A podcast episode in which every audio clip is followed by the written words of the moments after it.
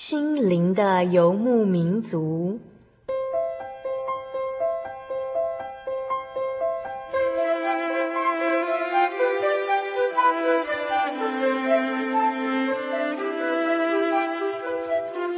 在这个谁都不管谁的后现代社会里，每个人的心灵都是游牧民族。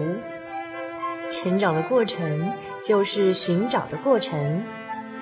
每一颗漂泊的心灵，其实都在寻找生命的绿洲。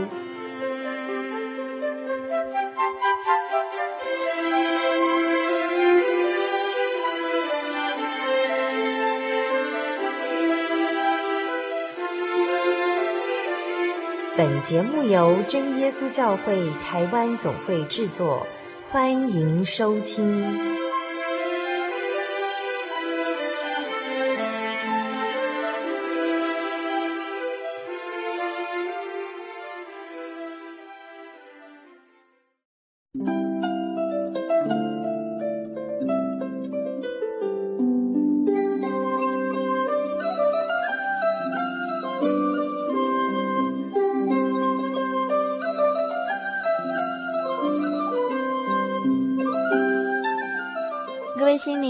的听众朋友，大家好，我是小丽莎，欢迎你再次收听心灵的游牧民族。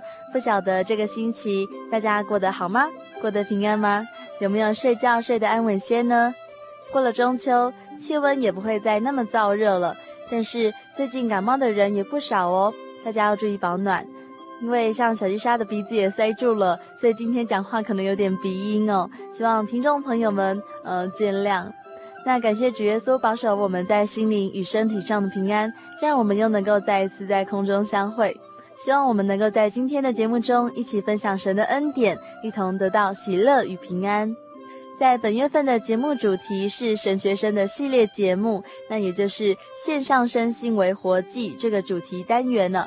我们会在节目中一起来分享这些，呃，将来要献身当传道的神学生们，那他们的信仰经验和我们一般人有什么不同的地方？那甚至是说，他们可能曾经思考过什么样的问题，什么样的人生道理哦？那这些问题，你和我之间，我们都可能曾经思考过。那只是现在他们选择了一条站在传扬福音第一线的人生之路。那收音机前的听众朋友也可以看看他们，看看自己。那我们一起来互相学习喽。今天所要播出的是小人物的悲喜哦。那节目中的特别来宾是来自于花莲的神学生李信德弟兄。来自花莲的神学生信德大哥，他因着基督教家庭的成长背景，那他从幼儿的时候呢，就非常熟悉他爷爷的生活见证。那他也在父亲爱的教育中耳濡目染圣经的篇章。当信德大哥他就读高中的时候，他的祖父呢就罹患了射护腺癌。那在迫切的祷告之后，得到神完全的医治，祖父的癌细胞就完全消失了。那紧接着，信德的父亲他脑中长出了肿瘤，虽然经过手术切除，却因为细菌感染哦，所以他三个月之后就蒙主恩召了。那年轻的信德大哥，他经历了家中，呃，这些重大的改变和体验，他也开始思考了自己的信仰与人生。现在，我们就欢迎大家一起来分享神学生李信德大哥的生命故事。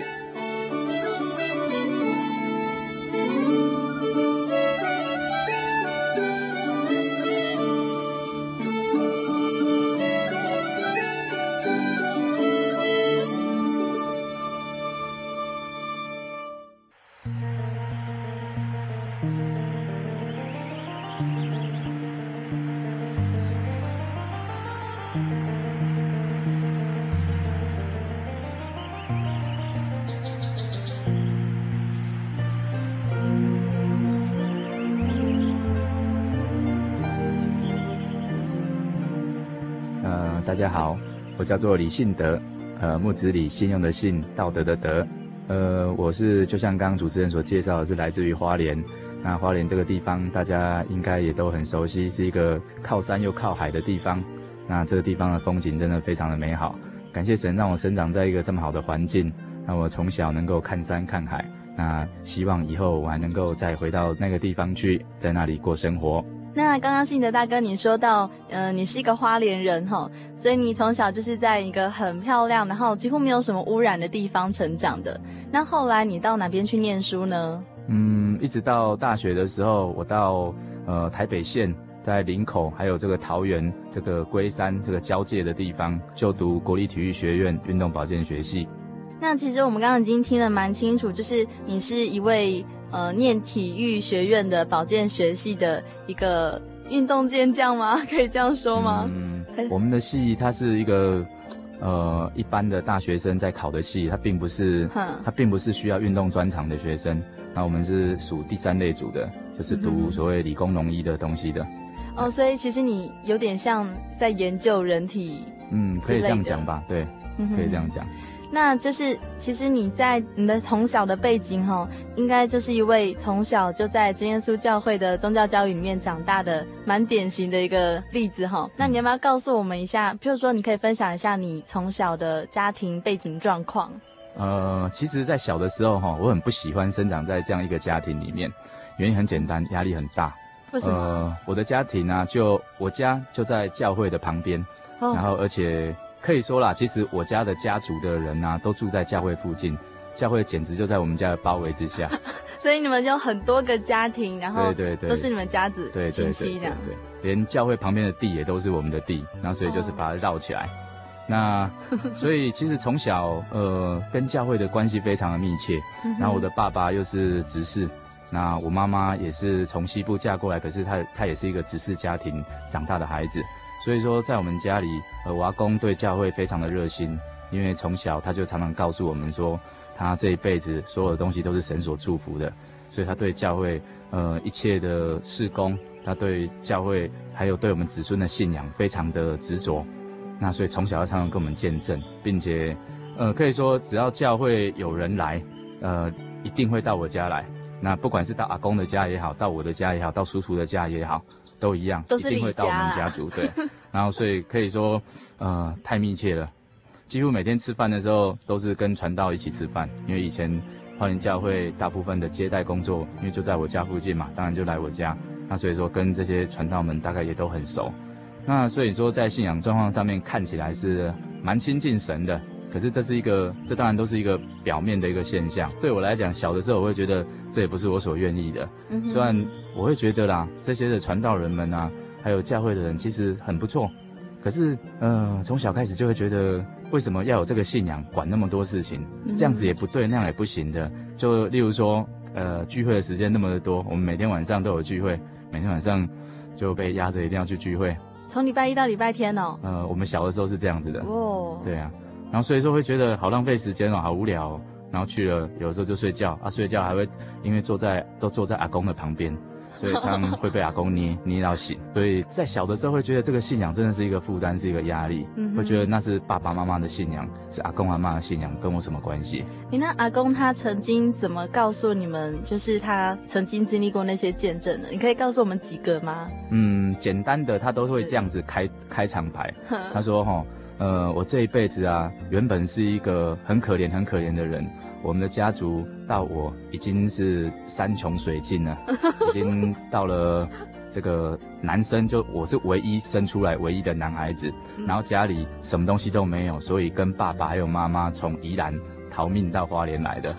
然后到了花莲之后，什么都没有，那跟人家借地方住。然后开始做一点小生意，可是还一直都是没有办法自己养活自己，一直到了信了耶稣之后，这个蒙神的祝福，才能够渐渐的从佃农开始，渐渐的成为自己有自己的土地，然后一直到现在，呃，神的祝福啊，从可以说从三个方面来祝福，一就像一般人所说的这种福禄寿三方面来祝福。他说在这个路上面，他说，我阿公今年已经八十四岁了，他还活着吗？他还活着。哇！对，而他的父亲很早就过世了，嗯、大概在在二十多岁，不到三十岁左右的时候就过世了。嗯，而且刚刚有讲到说，都是一直都是只有一个人。他说家里是六代的单传，然后到他已经是第六代了。然后所以从他开始，他生呃四男一女，呃很感谢神。到我们这一辈的时候，现在我们一共有十五个孙子，孙子里面呢、啊、一共有十四男一女。哇，几乎都是男生，结实累累耶，你们。对，所以他很感谢神在这一方面。啊，另外当然在这个财富方面，他说从一呃一贫如洗开始，开始跟人家就是租田来来耕种，然后领人家的农地来种，别人的地都长不好，他的地就长得特别好，真的啊。然后他说连养猪神都祝福，去买了一头已经不会再生的猪，结果却生的比原来别人卖掉的时候还要多。哇，那所以说他会觉得说这一辈子都是神在祝福的，哦、然后另外说他自己的命也是神救的，他是这样讲啦。嗯、他说这一辈子啊，他有七次再加上一次被神嗯、呃、从这个生命的关头给拯救回来。那这个七次前面的七次，他说大概大概都是有人拿刀子砍他，砍结果没砍到他，而且他也不知道，哎，突然一个动作就闪过去了。然后在太平洋战争的时候。呃，子弹就从他的头上飞过去。哦、太平洋战争哦。对，就是二次大战的时候。哦。对，那时候他们已经信主了嘛，那时候信主没有很久的事。嗯。然后还有他驾牛车去运东西，过一条河，嗯、就突然溪水暴涨。哇。然后被困在沙洲中，然后后来强渡过来也是没死，然后牛跟车子通通被冲走了，他却能够平安的回来。他就这样子涉水而过吗？对，他说就这样子，一共有七次。那这个细节就不讲那么多了，嗯、然后只说为什么说七加一次，就是大概在，呃，这跟我的信仰也有很大的关系。这是在民国七十二年左右的事情，嗯、大概是我国二要升国三的那一段时间，算是国二的中间的时候，就是他得了癌症，摄护腺癌，嗯、做了一次手术之后，其实状况不好，嗯，然后而且事实上，他算是说，因为跟那个医师很熟啦。因为那个医师也是长老会的信徒，跟他已经是很久很久的好朋友，嗯、所以当健康检查出来他是癌症之后，强迫他要求他说一定要开刀，然后于是他就好吧，听老朋友的建议开了刀。就开完刀之后去化验，证实这个是癌症，而且呃认为说应该已经扩散了，所以他就要求我阿公说，你应该要再开一次刀，把周围该弄干净的都弄干净。我阿公说不要开玩笑了，我已经七十几岁的人了。嗯，那神让我多活了这么久了，呃，以目前我所看到我的家族来讲，我已经很满足了。我并不一定要再继续活下去，所以再受这一样的苦啊，其实啊、呃、没有什么意思。除非这是神的旨意，如果神要我继续活下去，根本就不需要靠这种手术。说得好。所以他就说我不要，我不要做手术，我要回去祷告靠神。嗯哼，就他的朋友当然很生气呀、啊。那那个那个长老会的那位医师呢，就跟他讲，好好好，你回去，你回去，去靠你的神好了。万 一他死掉了，就不要来找我。他很生气啊，当然很生气，因为他们两个算是在这上面算是吵了个架吧。然后就就，然后我阿公就说好回来，然后就祷告。啊，结果果然感谢神，经过了两个月之后，突然有一次他突然上厕所的时候，嗯呃有血便还有血尿，然后想说啊糟糕了，是不是复发了？他想说没关系啦，那也不知道该怎么办，本来想不理他的啦。然后当时我的妈妈很紧张，所以就带他一定要去看医师。然后就又去找那位医师，那位医师也算是好心呐，就想说啊，那我们再做一次检查好了。结果检查之后发现，再做切片检查也没有发现癌细胞了。真的啊？对，所以神奇。呃，感谢神啊，那是一个很明显，就是神要让大家看到一个见证啊。嗯。他在那时候回来专心依靠神的时候，他跟我们大家讲一句话，说：其实我已经活得够了，然后如果神要我继续活下去啊，我愿意继续活。那不然的话，早一点回到神那里，当然是更好的。那如果说神要我活着，那我愿意为神做见证，包括我以前的见证，还有如果让我不死的话，当然还有不死的见证。哦，所以感谢神，他一直活到现在。虽然这呃三四年来他呃因为中风的关系躺在医院里，然后已经渐渐没有意识了，可是目前为止他都还活得很健康，大家都觉得奇怪，他的 他真的生命力很强盛。嗯，对，到现在他是已经是要靠呼吸器维持，可他脉搏还是很强健。这是很很很让大家觉得感谢神的地方，活见证啊！是啊，直接躺在那边给大家看，哇，这个人真的是，对，他现在已经八十多岁了。哎，那其实我我觉得很难得哈，就是我刚刚只是随口问一下，哎，信德大哥，那你你阿公这么执着信仰的话，那到底是怎么个说法呢？然后阿公身上到底有什么见证？可是信德大哥他就。一个一个这样讲出来了，嗯、就是我们可以听得非常清楚哈。因为这从小听到大，嗯、听到耳朵都长茧了。所以这看可以看见，就是阿公对于子子孙孙后代的信仰是非常的执着的，而且就是可能每看到你一次就会来念一次嘛，哈。可以这样讲。从小大概因为小的时候，我爸爸妈妈都要上班，嗯、然后所以大概幼稚园之前都是住在阿公家，嗯、就是所以每天大概每个礼拜他好歹要跟我讲个一两次吧。对，所以这样子听下来真的是。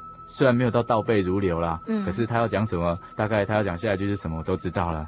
听得很烦，那就赶快想办法让他赶快讲完就好了。哦，所以其实我们宗教教育，家庭的宗教教育可以做到这样，算是非常不简单哈。嗯，感谢神。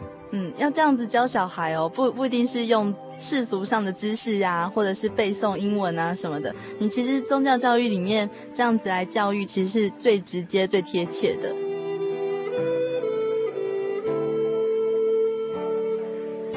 好，那我们就已经分享过信德大哥的阿公在对于他们的家族信仰上面有这么多这么有影响力的这样子一个教育方式哈。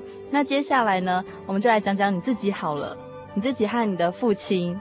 嗯，因为我刚刚有讲过说，我父亲是一个执事。其实，嗯、呃，我后来去推算，大概是我四岁五岁那个时候，因为我的印象是，我不知道他什么时候立职的，可是在我有记忆开始，他就是执事了。那也算蛮年轻的执事。对，他在当时算是，呃，我不知道是不是全真耶稣教会当时最年轻啊，可是可以确定一定是东部最年轻的执事了。大概几岁？应该是三十四五岁那一代吧。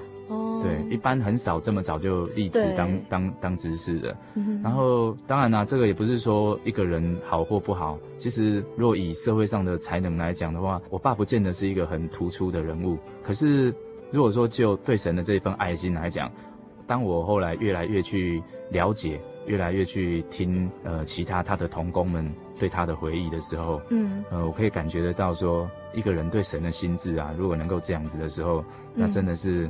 嗯呃，是他最大的福气。因为我们来讲讲看好不好？嗯，就是你对于你父亲的印象，还有还有你所听到的大家对于你父亲的印象。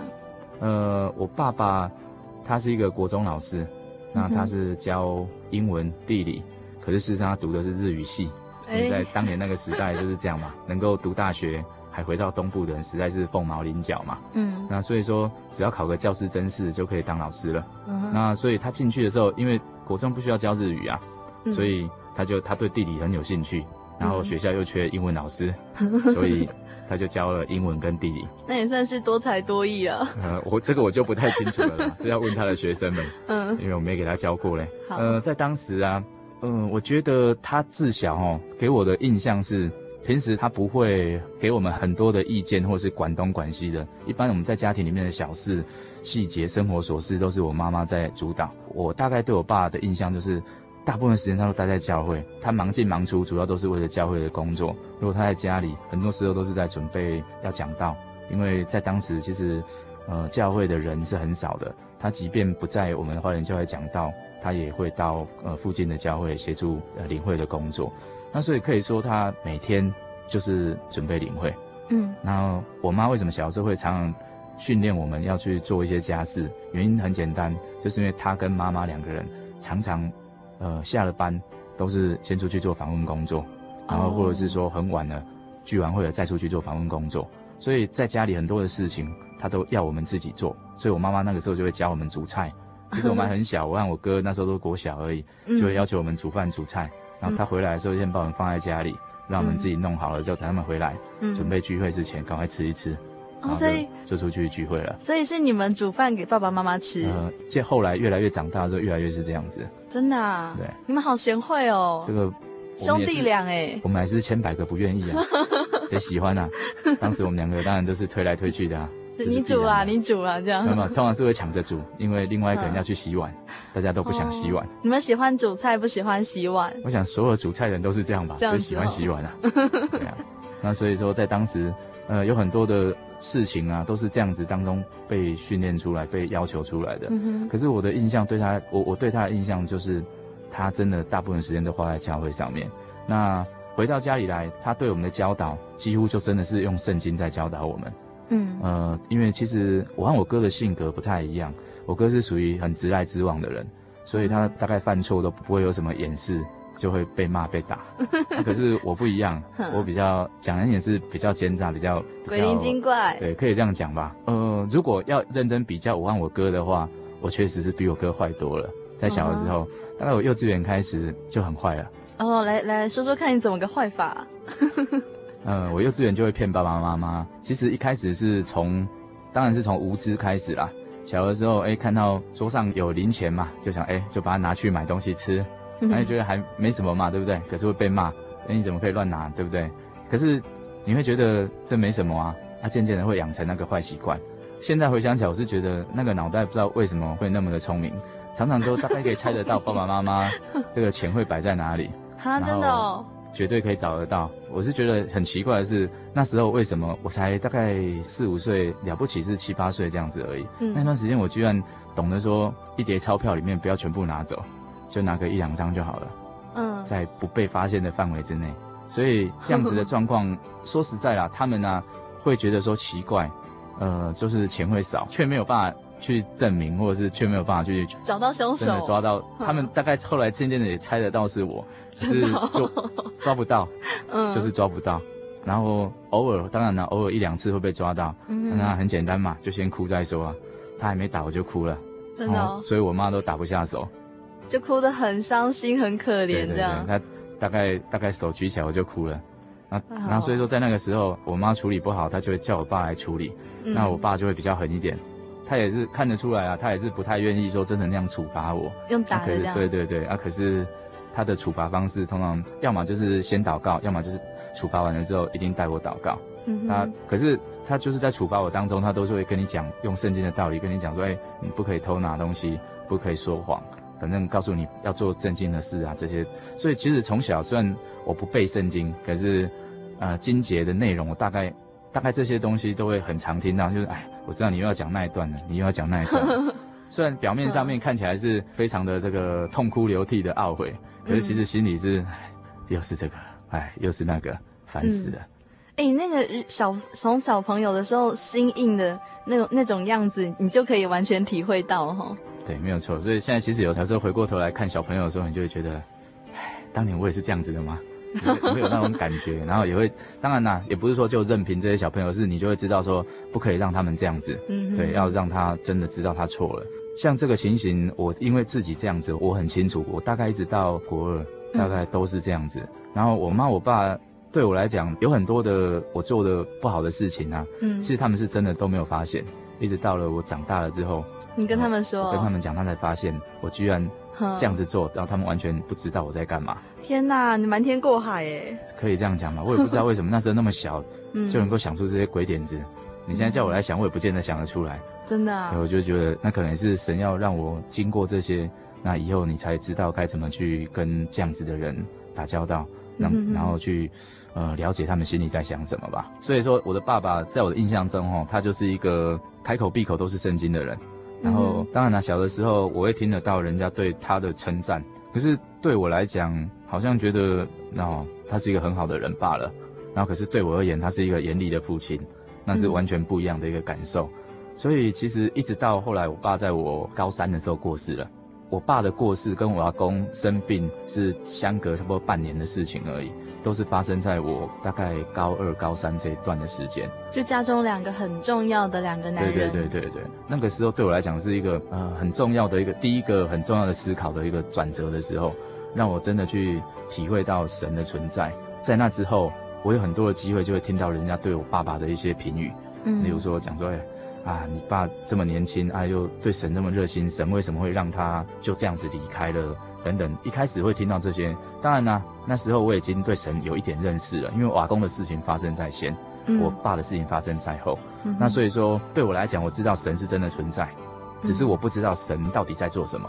嗯、然后所以说，在当时对于别人这样子的一些讲法，对我来讲也是我心里的疑问。嗯、可是，哎，也很感谢神那段时间，呃，神透过。做圣工的过程当中，还有这个听道理的过程当中，给我很多的呃感受，让我知道说很多事情不是我现在能够明白的，可是神有一天会让我明白。在当时我只知道神有一天会让我明白，可是现在我不懂，我真的没有办法理解神到底要做什么。嗯，然后一直到甚至我到了进了神学院之后，还是会有很多人跟我讲说啊，当年你爸爸。跟我一起在做什么做什么施工的时候，嗯、哇，他怎么样怎么样怎么样？嗯、呃，当我现在当了神学生之后，我当我听到这些的时候，我就会有感觉，我就会知道，当年要这样子做真的不容易。嗯，像我自己未来要当个专职工人的人来讲，我都会觉得这样子做啊，不是一件很容易的事情。你可不可以说得更清楚一点？就就是你爸爸到底怎么做，然后做了什么事情？呃，听到的很多，呃，例如说对信徒的关心，像我爸刚过世的时候，有一位我们教会的信徒，他们夫妇两个人拿了一笔钱来到我们家里，说这个是我爸爸借给他们的那一笔钱，因为那当时是我还在高中的时候，已经这已经十几年前，十三四年前的事情了。他拿拿的那一笔钱是十万块。那时候十万块实在实在是不小的一笔钱，十万块耶！我妈吓了一跳，嗯、说：“怎么可能？” 你妈妈不知道。对。然后 那一位信徒说：“真的，因为他知道钱没有多久，他知道我们家里有困难，然后所以说拿这一笔钱让我们应急。那现在换你们家里有困难了，所以把这笔钱还给你们。嗯”然后后来我妈也收到了一个呃，应该是家福中心吧寄来的一张谢卡。说，呃，这几年下来，呃，感谢李光荣先生每月固定捐赠本协会多少多少钱这样子，我把你吓了一跳，这些事情他都不知道。然后在教会的施工上面，呃，像我就听到有些长老告诉我说，哎，你其实跟我爸同辈的人，现在有的人已经都当长老了。他讲说，呃，当年在呃这个青年会的时候啦，还有当年在大学读书的时候，他们的团契里面的时候，哇。我爸是怎样的活跃，然后怎么样的在那时候协助别人，然后带领别人来教会里面呃从事服侍的工作，然后兼顾他的信仰等等的。其实当我听到这些的时候，因为这个细节没有办法说这样子描述出来，因为比较多，我没有办法说都讲。可是总是呃可以感觉到，就是说，如果今天呢、啊，呃，因为我自己经过这样子读大学研究所这样子八年的时间下来，我会觉得很亏欠。当时我觉得我在团体里面也算是很努力，很做一些事情。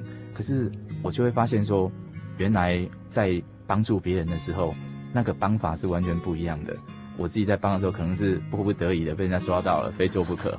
嗯，啊，可是对他来讲，他是努力的去观察，然后去发掘一些事情来帮忙人家，这是完全不一样的一个状况。那我就会觉得蛮惭愧的。然后在教会里面，呃，像一些信徒。他们现在就会跟我讲说啊，当年啊，你爸爸呃来访问我们，然后在我们最软弱的时候，怎么样鼓励我们？然后我会想说，其实如果今天换成让我来遇到这些事情，当我看到一个软弱的信徒，我真的能够这样子用爱心来对待他们吗？这个不是一件很容易的事情。嗯，我听他的学生这样子讲啊。就是说，当年因为他呃，我爸是在原住民地区在教国中，然后所以说其实离花莲市本身有一段距离，大概开车要要半个小时。那有的时候半夜家长会打电话来，就是这些学生的爸妈打电话来说，哎，我的孩子不见了，嗯，可不可以帮忙我找孩子？半夜吗？对啊，半夜打电话来了，哦，我爸就跑出去了，哇，就去找，就就在花莲市的某一些地方，固定那些小朋友们会出现的地方，把他们找到，带他们回去。然后啊，这些人有的是我们的信徒，有些人不是我们的信徒。嗯、然后可是不管怎么样，呃，后来我听到学生对他的这个评语来讲，呃，我可以知道就是说他并不是一个特别要求学生学业成绩的人。然后可是他会努力的去关心他们的这种想法，然后关心他们对未来的一些规划。那我觉得说，这个不只是呃一个老师，像我们以后要当传道的人，难道不应该这样做吗？在教会里面当长子的人，还有在教会里面当教员的人，其实有的时候我们可能真的太在乎知识性的传递，传达所谓神的讯息，传达很多圣经的知识给他。可是事实上，我们真的有的时候没有按时分粮，没有关心到他真正的需要。对一个小朋友来讲，就像我自己好了，我小的时候就背了很多的。呃，跟圣经相关的知识，可是那变成是我的负担，而不是我信仰的一个力量。我会觉得那个东西对我来讲，啊、呃，好像很沉重。只是知道了很多的规矩，这个也不能做，那个也不能做，然后知道很多的知识，那这些知识有时候会让你觉得，我怎么这么聪明？这个我也知道，那个我也知道。可是那些都不是真正的信仰。我怎么这么聪明？对呀、啊，这个，这个是，这个是这样子讲，当然会觉得蛮好笑的。可是，在当时我知道我自己的想法就是那样子。嗯。对，然后我我会觉得说，现在回过头来听到别人去描述他的时候，然后我再回忆过去，呃，他对我的一些教导的时候，我真的能够体会到，哦，原来当一个工人，要当一个这样子的工人，真的不容易。嗯、然后当然啦、啊，嗯、呃，这个是感谢神让我有一个典范在前面，让我可以去去思考，去去想想看以后该怎么做。哎，那这样听起来，你爸爸在蛮早的时候就过世了哈？嗯，对啊，我高三的时候，那应该是我十十七岁的时候。那他是因为什么样子的状况来离开这个世界呢？呃，当年哈，他是每次在开车的时候，他就渐渐开始觉得眼睛前面会有阴影，嗯、就是觉得有一块暗暗的这样子，看不太清楚。嗯，所以去做健康检查，然后去做一个断层，哎，扫出来原来脑里面啊有一个小肿瘤。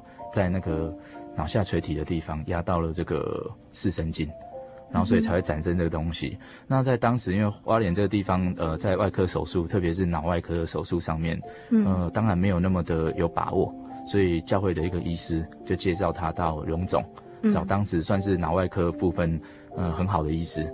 那所以，哎，去的时候，我记得在简报的时候，要要手术前的简报，医师算是很有把握的告诉我们说，哈。这样子的问题啊，虽然他在脑里面，他当然有一定的风险，可是以这个手术本身，我们在执行，还有在这个学术上的一个论文，大家的讨论，大约有百分之九十几的成功率，所以不要太担心。而且你你爸爸又是年轻人，应该没有问题。嗯，结果动了手术之后，哎，感谢神，确实好像如医师所预期的这样子，复原的状况还蛮不错的，所以手术嗯可以说是成功的。可是当去，因为那时候正好已经是暑假了，就是我高二结束要升高三的那个暑假，他就是趁暑假的时间去动这个手术。那六月底住院，大概到七月，呃，手术完了之后，哎，到七月大概复原都还复原的不错，嗯，渐渐的意识也开始恢复了。可是，呃，没想到就开始有感染的现象，就是脑膜炎的现象。嗯、那结果经过大概一个多月吧。然后也就是说，从他入院一直到他过世，不到三个月的时间，哇，好快哦，对，八十几天而已。嗯，然后就过世了，因为主要的原因是因为细菌感染导致这个呃脑膜炎，然后最后就身体机能都衰竭了，就死了。这样听起来，其实就是神要他离开的意思了。嗯，非常清楚哦。对，我们大家的呃事后等他冷静下来想的时候，都可以有这种感受啦。对啊。对。就是我觉得真的是人已经非常尽力了，无论是谁哈，然后你们家人也非常辛苦，是啊，你爸爸也很勇敢了，对啊，那可是一直到这样的状况就可以发现，诶，这么好的一个人，那神要接他的时候就是这么的早，那也是非常的很有意思啦，就是这么好的人哈，那所以神要他早点歇息世界上的劳苦的话。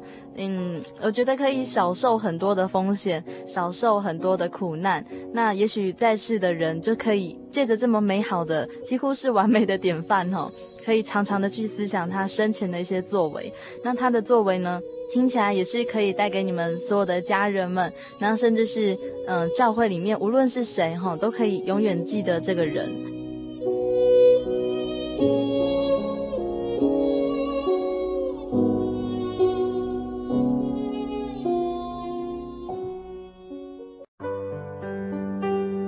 记得我的圣灵的那天，正是教会的秋季布道会。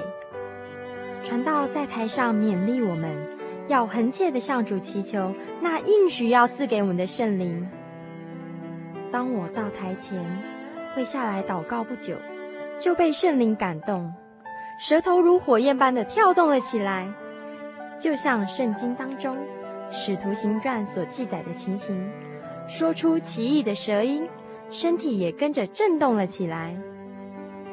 那个时候，我的心头火热，泛起阵阵的平安和喜乐，那种像是找到家、回到家的感觉，让我久久不能释怀。我知道自己已经得到了宝贵的圣灵，真实的体验耶稣升天之前所给我们的应许，就是相信他的人。要从腹中流出活水的江河来，这也是使徒彼得他们在五旬节的时候被浇灌所得到的圣灵。圣灵改变了我，在我的人生路途上陪伴我、指引我，让我真实的接触到主耶稣基督。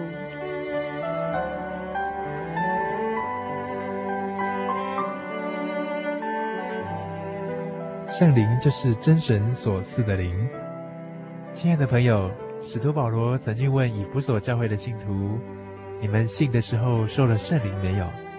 他们回答说：“还没有。”假如你也想体验、接触这宝贵的圣灵，我们都非常欢迎您到各地的真耶稣教会，跟我们一同来查考，一同来祈求。您可以上喜信网站来查询各地真耶稣教会的地址：jy 点 org 点 tw。我们衷心的期盼你也可以跟我们一起来领受这宝贵的圣灵。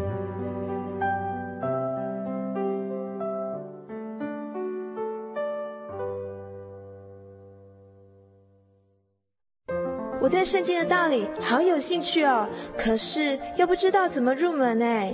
你可以参加圣经函授课程啊！真的啊？那怎么报名？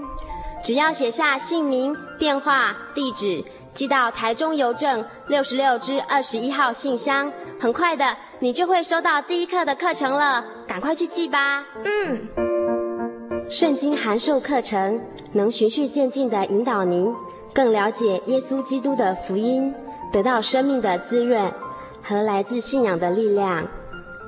本课程完全免费，欢迎来信台中邮政六十六支二十一号信箱，请注明参加函授课程。愿神祝福您。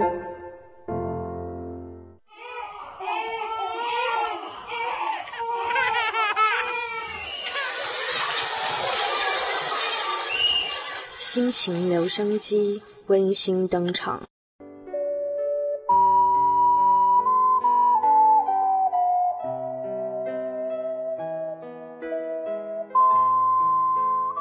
哈喽，大家平安，我是琦君，很感谢神让我在这里有这个机会，能够跟大家分享一个经节。那我要分享的是《哥林多后书》八章十二节，因为人若有愿做的心，必蒙悦纳，乃是照他所有的。并不是照他所无的。那这个经节，我常常呃用来勉励自己，尤其当我在接触三辅或各项圣工的时候，海娜或者像呃现在担任那个红光团契的辅导大姐，海娜在做很多圣工之前，可能都会觉得说自己有很多不足，然后也不知道自己可不可以把这项圣工做好。对，那这个境界就是勉励我，让我能够有对神有信心，然后。在做圣工之前，不要先预设立场，就是跟神多祷告，然后用心去做，相信神会带领我们，然后会给我们很多的恩赐，让我们把这件圣工做好。嗯，用这个金姐跟大家互相勉励，希望神能够带领大家在各项圣工也都很顺利。感谢神。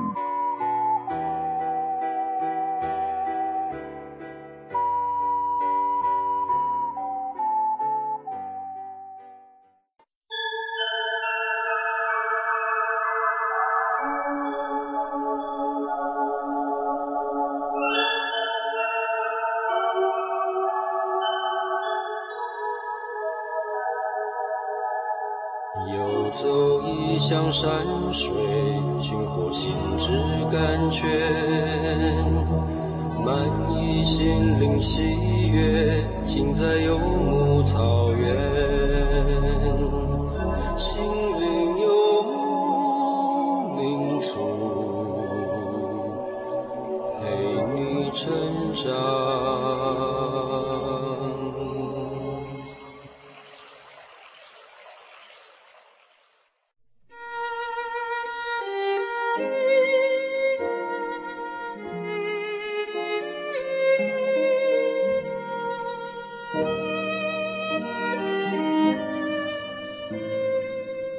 其实听完信德大哥在对于他父亲的一些记忆哈，那现在我们就来谈谈说哦，信德大哥，你的父亲在丧礼过后，或者是丧礼的当下，那你们呃所有的人对于这样子的状况的一个反应好了。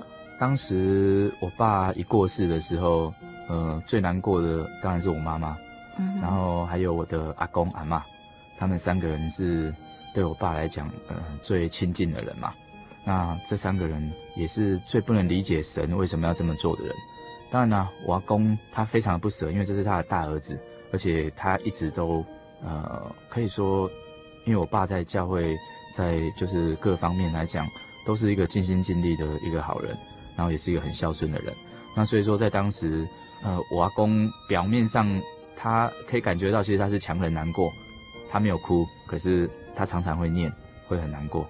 那怎么念？他就会念，唉，虽然不知道神是什么意思啦，但是哦，嘛感谢神呐，家早都和恁爸爸过身去，嗯哼，啊，你嘛好啦，但是我阿未过身，你就过身啊。之类的话，就会觉得让人就是说，呃，也不能说是凄凉，只是说蛮遗憾的。对，很遗憾，不能够看这么一个好儿子继续活着这样子的遗憾。嗯、那我阿妈和我妈妈特别在刚过世那一段时间，讲一讲讲我爸一定讲一讲，一定就是哭。嗯，哎，当然像我妈的话，她很难过，觉得说我爸会离世，她实在不知道神为什么要这样子。然后过了差不多。大概过了几个月之后，她渐渐为自己归纳出一个原因，嗯、她就是，这就是像我刚刚讲的说，她认为我爸会离世，是因为他阻挡我爸去献身当传道，所以你，所以神要把他取走。你爸之前是想要当传道的，对，他大概就是在娶了我妈之后，大概应该在我们刚出生没有很久的时候，嗯，那时候呃总会也有人勉励他当传道啊，他自己本身也有这个意愿，然后我的阿公阿妈其实是赞成的。啊，因为彭会在征召这个传道工人的时候，一定要有配偶的同意。然后我妈当时不愿意同意，有两个原因呐、啊。第一个是站在就是自己家庭的原因，当然谁都不希望自己的家庭跟自己的丈夫要这样子的一个分隔嘛。然后另外一个是他认为说，呃，其实东部本身就很欠工人，呃，为什么一定要去当传道，然后四处去奔跑，留在花莲这个地方，其实可以做很多的圣工。所以他是基于这两个原因，他不愿意同意啦。嗯，所以当我爸过世了之后，他后来觉得很自责，就是因为这样子，他就觉得一定是我的关系，然后所以才这样子。所以后来我，因为在那一段时间，我要考大学之前，我就告诉我妈，因为我也是思考了一段时间，思考我爸的事情之后，我有个结论，我觉得神让我经历这些事情啊，是要让我看到人生的无常，是要让我看到。呃，人的生命在神的手上，然后所以说，当时我就告诉我妈说：“妈，呃，我以后当传道，好不好？”嗯、我妈就哭了。我妈说：“神把我的丈夫娶走了，难道还要再把我儿子娶走吗？”哦，好像在看圣经的故事哦。所以当时我听到他讲这个话的时候，我就闭嘴了，我不敢再讲话了。嗯、之后一直到。呃，研究所，我才在我妈问我的情况之下，再跟她再提这件事情。嗯，否则在大学期间，我的阿公还有我妈怎么说，怎么问我这件事情呢、啊？我都，其实，在我的心里，我其实是很确认我要做这件事情的。嗯，只是我都不敢告诉，不敢跟他们有一个正面的回答，因为我知道讲了，我妈一定又哭。嗯，然后所以说，我不愿意看到我妈哭。然后，所以我都说啊，时间还没到，看神的旨意，到时候再说咯。我不知道啊，现在我在读书，以后再说吧。嗯。然后，当然这后面还有很多，在我这个献身过程，就是愿意出来，这当中有很多的，呃，心理的挣扎。那个如果有机会我们再说。然后在当时我爸爸这样过世之后，我阿妈和我阿公都是很难过嘛，因为长子，然后又是啊、一个很很孝顺的孩子，所以我阿公阿嬷看到我的时候。就会跟我讲这件事情，叫我要效法我的爸爸，有这样美好的一个信仰。呃，如果可以为神工作，那是最好的一个选择。那所以说，其实我立志出来当传道，是比这件事情还要更早之前。不过那个后来我就忘记了，或者说应该是说，嗯、呃，我就当做没有这件事情。然后是到这件事情之后，我才有一个确认自己心智的一个动作。那当时在对教会来讲。因为我爸可以算是在当时，嗯，不管是我们花莲教会本身，或是对东部的教会来讲，嗯，算是一个很常帮忙教会事工的一个人。那所以在当时，很多人听到这个消息的时候啊，真的可以说是吓了一大跳吧。嗯，然后大部分的人听到这个消息的时候，除了吓一跳之外，会觉得难过。那难过之余，呃，会觉得跟我有一样的感觉，就是唉，生命真的在神的手上，我们谁都不能够操控它。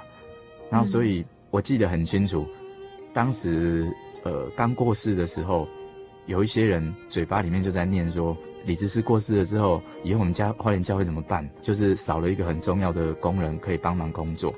然后可是紧接着，在我高三的这一年，我可以感觉到花莲教会整个的状况啊，真的是神在带领，让很多的人看到我爸的事情之后，一方面有的人是被吓到了嘛，然后就算是热心起来；一方面有的人是被激励，因为知道既然神让一个工人离开了，那就需要更多的工人。所以在当时有很呃，我们花莲教会可以说很多以前怎么访问都访问不来的信徒，嗯，反正是我爸过世了之后改教会了。以前负责人每次怎么选都没有人要做，所以我爸已经连任很多届的负责人了，然后还要就是算是说有点很强制的勉励某些信徒，年轻的信徒出来做负责人。然后可是等我爸过世了之后，大家可以说是有点害怕，知道啊神算是给大家一个警惕这样子嘛。嗯，然后所以很多人就很努力的开始做圣工，所以我可以感觉到在那一段时间呢、啊，花莲教会不但没有因为少了一个工人。而衰退下去，反而更从当中激励了更多的人。然后，这是我觉得这在教会当中是给大家一个很好的一个鼓励。你不要怕说某个人怎么了，因为这个教会是神的教会，根本不用为神担心。神只为我们每一个人的信仰担心而已。他做的每一件事情是为着激励我们每一个人。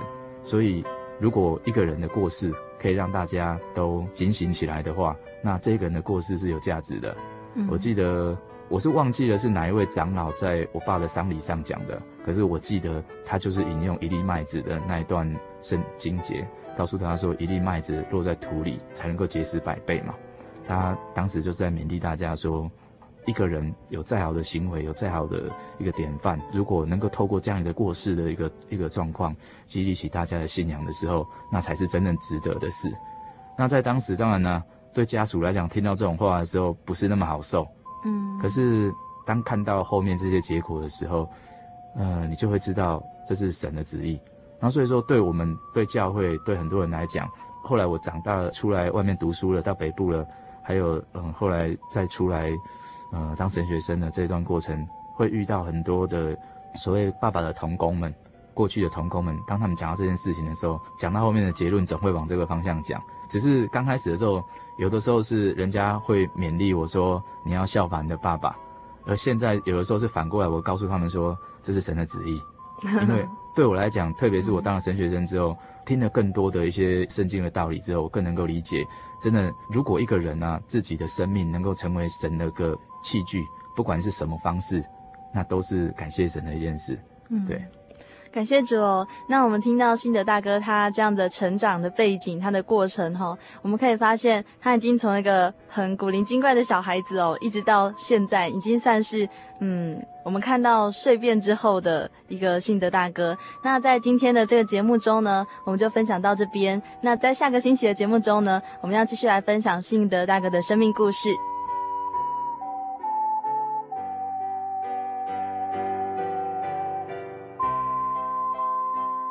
在节目的最后呢，欢迎大家写信来分享你的生命故事哦。或者听众朋友们对心灵的游牧民族节目内容有任何的感想，那也非常欢迎写信来跟小丽莎分享。欢迎来信，来信请寄台中邮政六十六至二十一号信箱，台中邮政六十六至二十一号信箱，或传真至零四二二四三六九六八，注明心灵的游牧民族节目收就可以喽。下个星期的节目呢，小丽莎要继续请信德大哥来谈一谈他是怎么决定要献身当传道哦。因为像他念到了硕士，在教授的鼓励下呢，他甚至还可能要继续攻读博士。像他这样的高知识分子，为什么会愿意在众人无法理解的状况下，毅然决然献身当传道呢？下个星期，欢迎继续收听《心灵的游牧民族》，我们一起来分享信德大哥他当时的思考与心路历程。愿恩惠平安从神我们的父主耶稣基督归于所有的听众朋友。我是小丽莎，愿神祝福你。我们下个星期再会。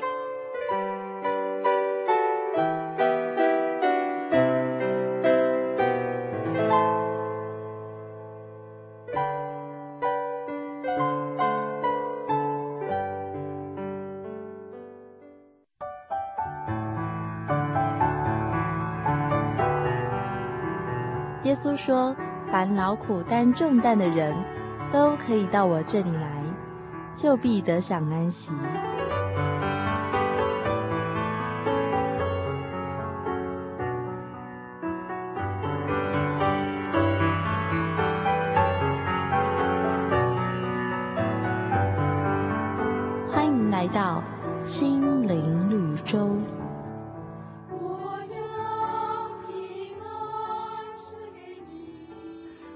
大家好，欢迎收听今天的心灵绿洲，我是 Jimmy。本周 Jimmy 要和大家分享的故事是一则有关于感情的故事。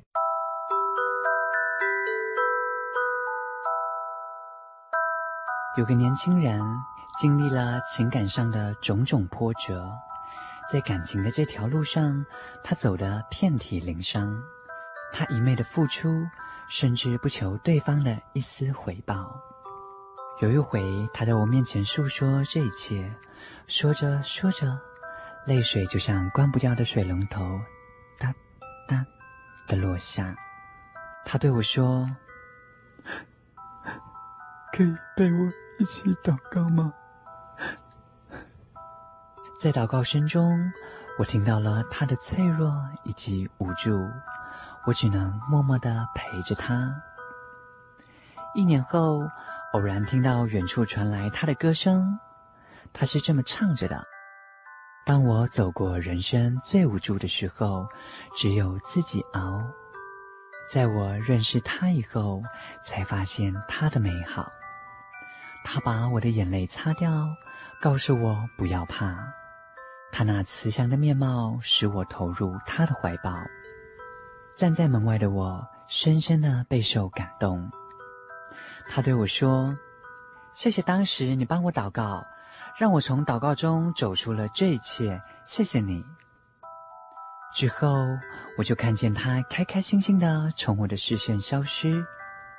原来，祷告还能走出情伤，就像圣经当中彼得前书五章七节里边说道：“你们要将一切的忧虑卸给神，因为他顾念你们。”而这些忧虑。当然也包括感情上的事喽。再次看见他挂上那吸引人的笑容，反而是我上了一课呢。很高兴今天能够和大家分享这则感情的故事。如果你是感情的受挫者，希望你能够将一切的忧虑卸给神，勇敢走出这个伤害。最后，Jimmy 还是要祝福大家都能够在天父的爱中享受他的美好。愿你们平安，我是 Jimmy，心灵绿洲，我们下回见喽，拜拜。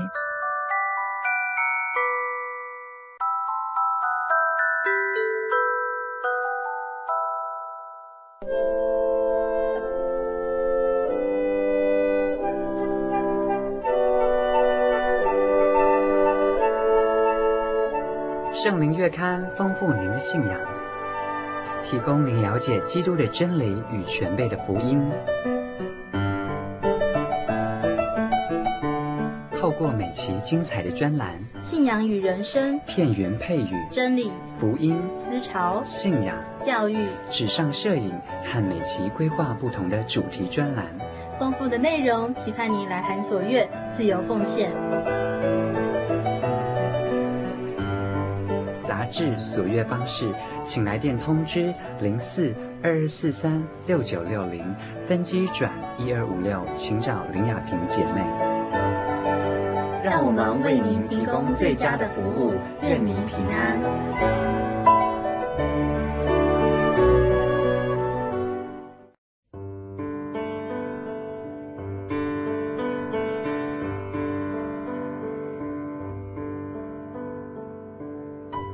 什么地方能让你疲惫的心灵得到休息？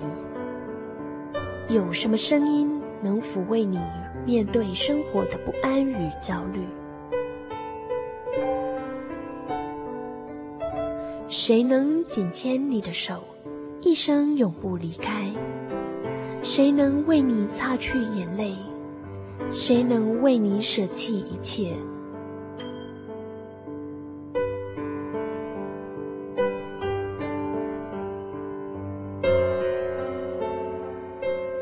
耶稣基督正等着您，等候您回到他的身旁，再次与他相认。欢迎您至各地真耶稣教会，让我们的疲惫与不安，在他怀中得到安歇。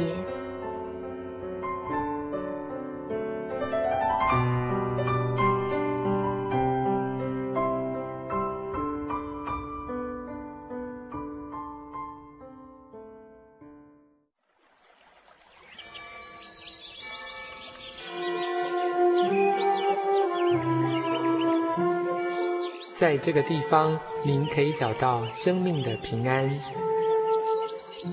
在这个地方，喜乐就像泉水一样源源不绝。真耶稣教会总是敞开大门，欢迎您的加入。耶稣的爱是你我都可以享有的。真耶稣教会，台中邮政六十六至二十一信箱，欢迎来信，愿您平安。I sing the mighty power of God that makes the mountains rise, that spread the flowing seas abroad and built the lofty skies. I sing the wisdom that ordained the sun to rule the day the moon shines full at his command, and all the stars obey. I sing the goodness of the Lord that filled the earth with food. He formed the creatures with his word and then pronounced them good.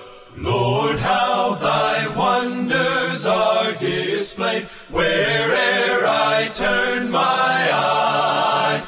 If I survey the ground I tread or gaze upon the sky, there's not a plant or flower below, but makes thy glories known. And clouds arise and tempests blow by order from thy throne. While all that borrows life from thee is ever